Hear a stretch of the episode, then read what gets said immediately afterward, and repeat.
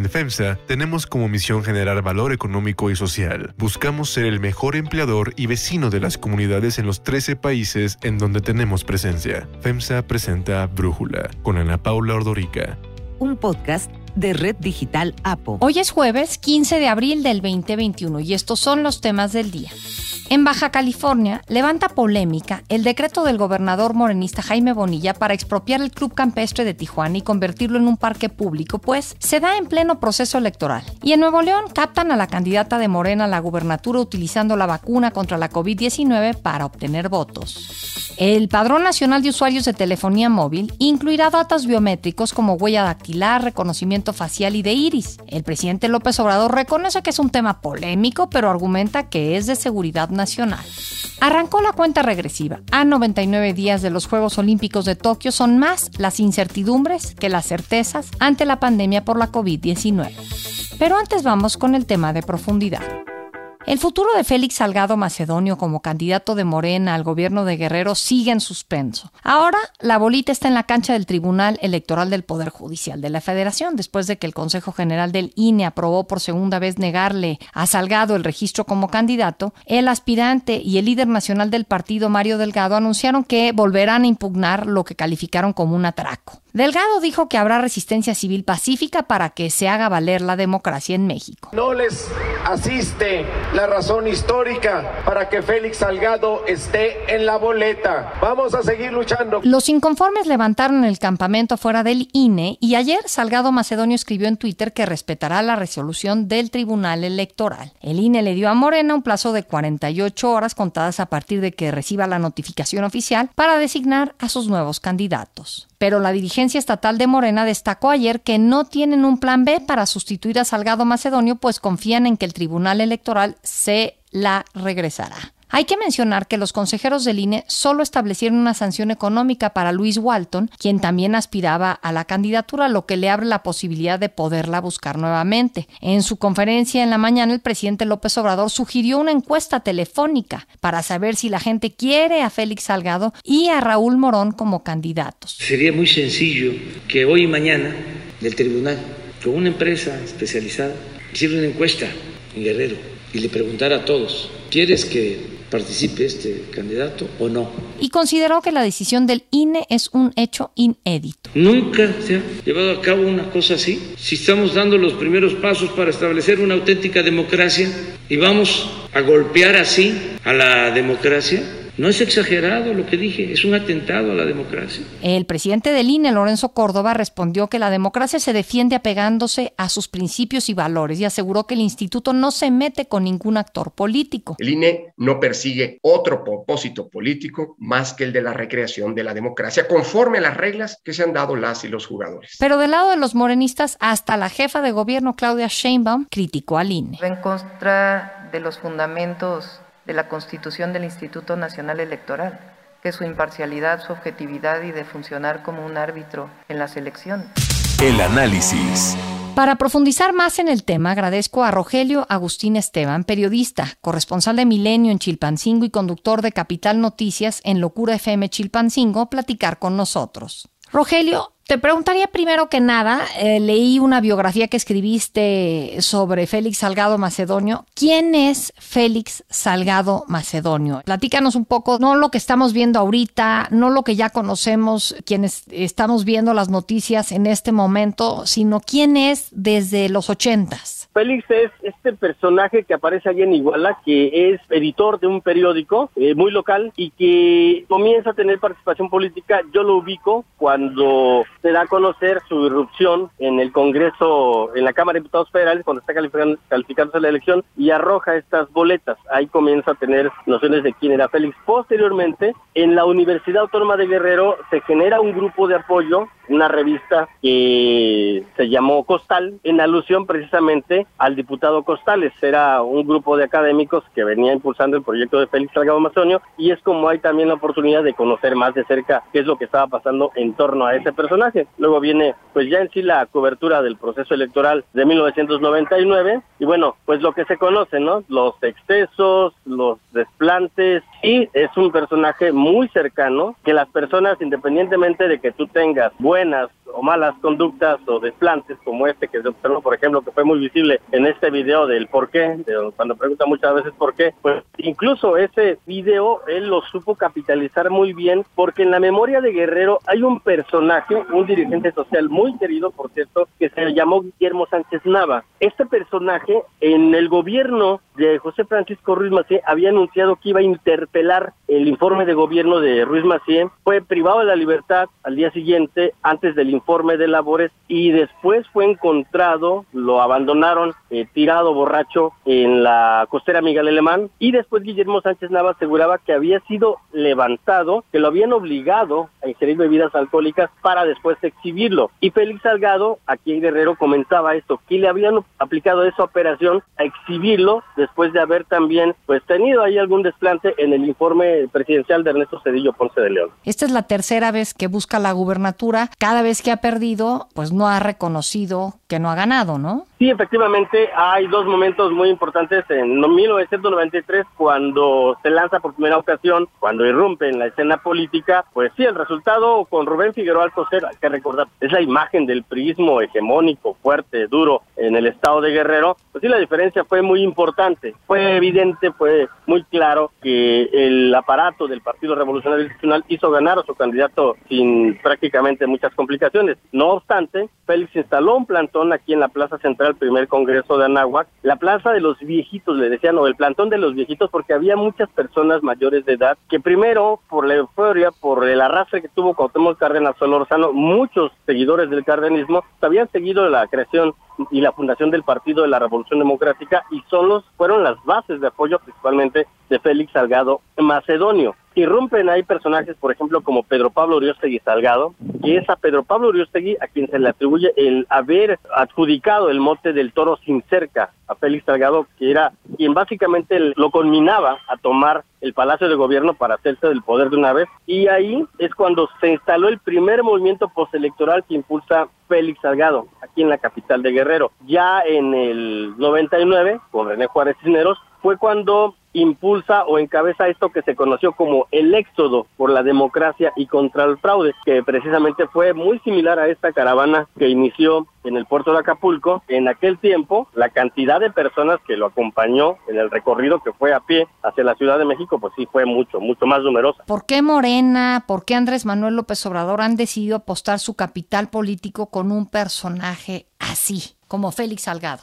Hay una composición geográfica interesante, muy plural en el caso de Guerrero. Va una coalición que encabeza el PRI y el PRD con una estructura electoral importante, que yo creo que en Morena sí no pierden de vista, que aunque discursivamente pues digan que ya están arriba en las encuestas, que están muy posicionados, sí tienen muy claro lo que representan las estructuras del PRI, del PRD en el estado de Guerrero, y por esa razón es que sí requieren de un personaje con ese arrastre, con este nivel de popularidad que tiene Félix Salgado, y obviamente pues se entiende que hay una alianza pues ya muy añeja, una relación muy acuñada entre el presidente Andrés Manuel López Obrador y el actual senador con licencia, quien bueno pues ya señaló que no hay plan B, señala que van a ir al Tribunal Electoral del Poder Judicial de la Federación para afianzar la devolución de esta candidatura. Rogelio Agustín Esteban, muchísimas gracias por platicar con nosotros.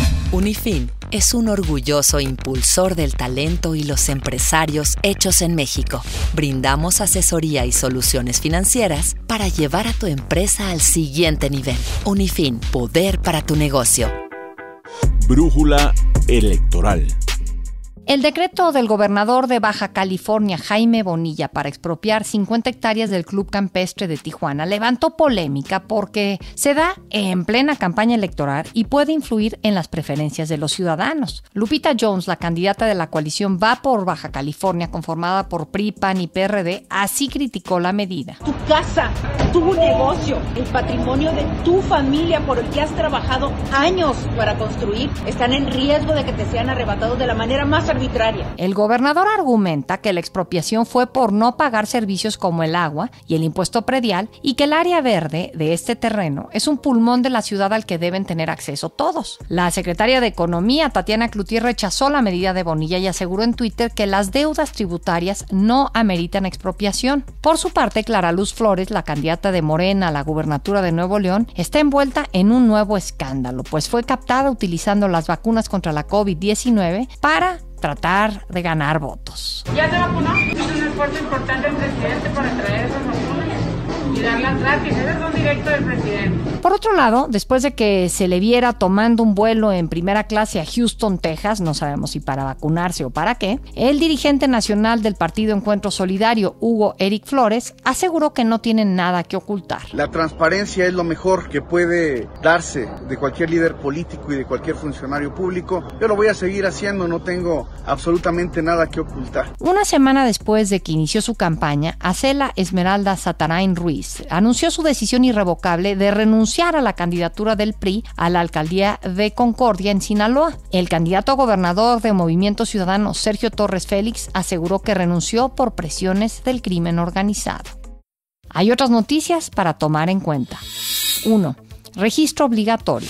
Con la mayoría de Morena, el Senado reformó la Ley Federal de Telecomunicaciones y Radiodifusión para crear el Padrón Nacional de Usuarios de Telefonía Móvil, con el fin de combatir delitos como la extorsión y el secuestro. Se estima que en el país hay 126 millones de líneas móviles y para conformar este polémico padrón, los clientes de telefonía móvil deberemos proporcionar, además de nuestro nombre, domicilio, número de teléfono, nuestros datos biométricos. Estos son nuestras huellas dactilares, el reconocimiento facial y de iris. Quien no lo haga, pues simplemente se va a quedar sin servicio de teléfono y de internet móvil. El presidente López Obrador reconoció que es un tema polémico, pero es de seguridad nacional, pues lo más importante es cuidar a la población. Decirles que tengan confianza, nosotros no vamos nunca a llevar a cabo acciones de espionaje en contra de nadie. Senadores del PAN, PRD, PRI y Movimiento Ciudadano alegaron que el registro de los datos es inconstitucional, viola los derechos humanos y por ello anunciaron que impugnarán ante la Corte. Durante la discusión, Jesús González, senador de Movimiento Ciudadano, alertó que habrá consecuencias graves para la privacidad. Estamos vulnerando la seguridad y tranquilidad de todos y cada uno de los que usamos un aparato tan sencillo como este. Para Brújula, Irene Levy, presidenta de Observatel y profesora de la Universidad Iberoamericana, lamentó la aprobación del padrón. Desgraciadamente tenemos el antecedente del año 2009 cuando se aprobó el RENAUT, el, este registro de usuarios de telefonía móvil,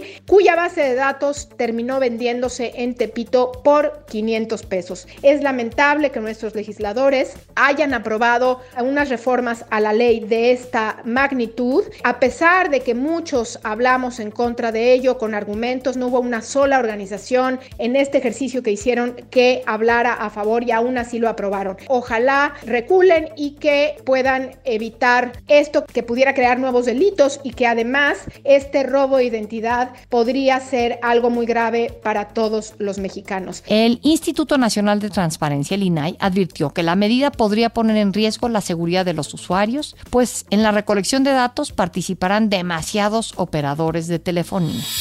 2 cuenta regresiva. Faltan 99 días para los Juegos Olímpicos de Tokio 2020, pero por la pandemia de la COVID-19 hay más incertidumbres que certezas. La delegación de Corea del Norte por lo pronto ya anunció que no va a participar en los Juegos ante los riesgos de contagio de COVID-19. Y es que sigue latente la tercera ola de la pandemia ante un lento avance en el proceso de vacunación a nivel mundial. Debido a que no existen condiciones sanitarias para las y los atletas, el 15 de marzo se pospuso el proceso de selectivos para asignar las últimas plazas olímpicas y ahora las clasificaciones cerrarán el 29 de junio. El Comité Olímpico Internacional canceló el clasificatorio de box programado para junio en París, mientras que la Federación Internacional de Natación pospuso para mayo la Copa del Mundo de Clavados que arrancaría el domingo en Tokio y en la que México busca seis plazas olímpicas. La pandemia también afectó al preolímpico de canotaje que se realizaría en Río de Janeiro. Hasta el 5 de abril, el Comité Olímpico Mexicano reportó 114 14 deportistas clasificados para deportes individuales y de conjunto, pero busca sumar más nombres a la lista para completar una delegación de 150 seleccionados olímpicos. Kentaro Iwata, el profesor y experto en enfermedades infecciosas de la Universidad de Kobe, habla con pesimismo sobre la celebración de los Juegos Olímpicos. I'm very pessimistic in holding uh, Olympic Games safely, particularly when people talk about inviting all the audiences domestically. Uh, that would be extremely dangerous to have. A 99 días de la inauguración, el periodista deportivo David Feitelson destaca lo que más le inquieta de estos Juegos Olímpicos. Se sigue hablando de que los Juegos vayan a realizarse. Eso es lo más difícil de entender de este asunto. La realidad es que estamos ante unos Juegos Olímpicos pues muy complejos, muy diferentes, sobre todo por obviamente los problemas que tiene la ciudad organizadora para efectuarlos. Íbamos a los Juegos Olímpicos de la más alta tecnología, un país de primer mundo como Japón, experto en organización, disciplinado, y ahora resulta que el gran reto que afronta después de gastar muchísimo dinero en la organización original y hasta en la reorganización del evento, pues ahora el gran reto es no ser ni más alto, ni más fuerte, ni más rápido. El gran reto de los Juegos Olímpicos es sobrevivir. La humanidad está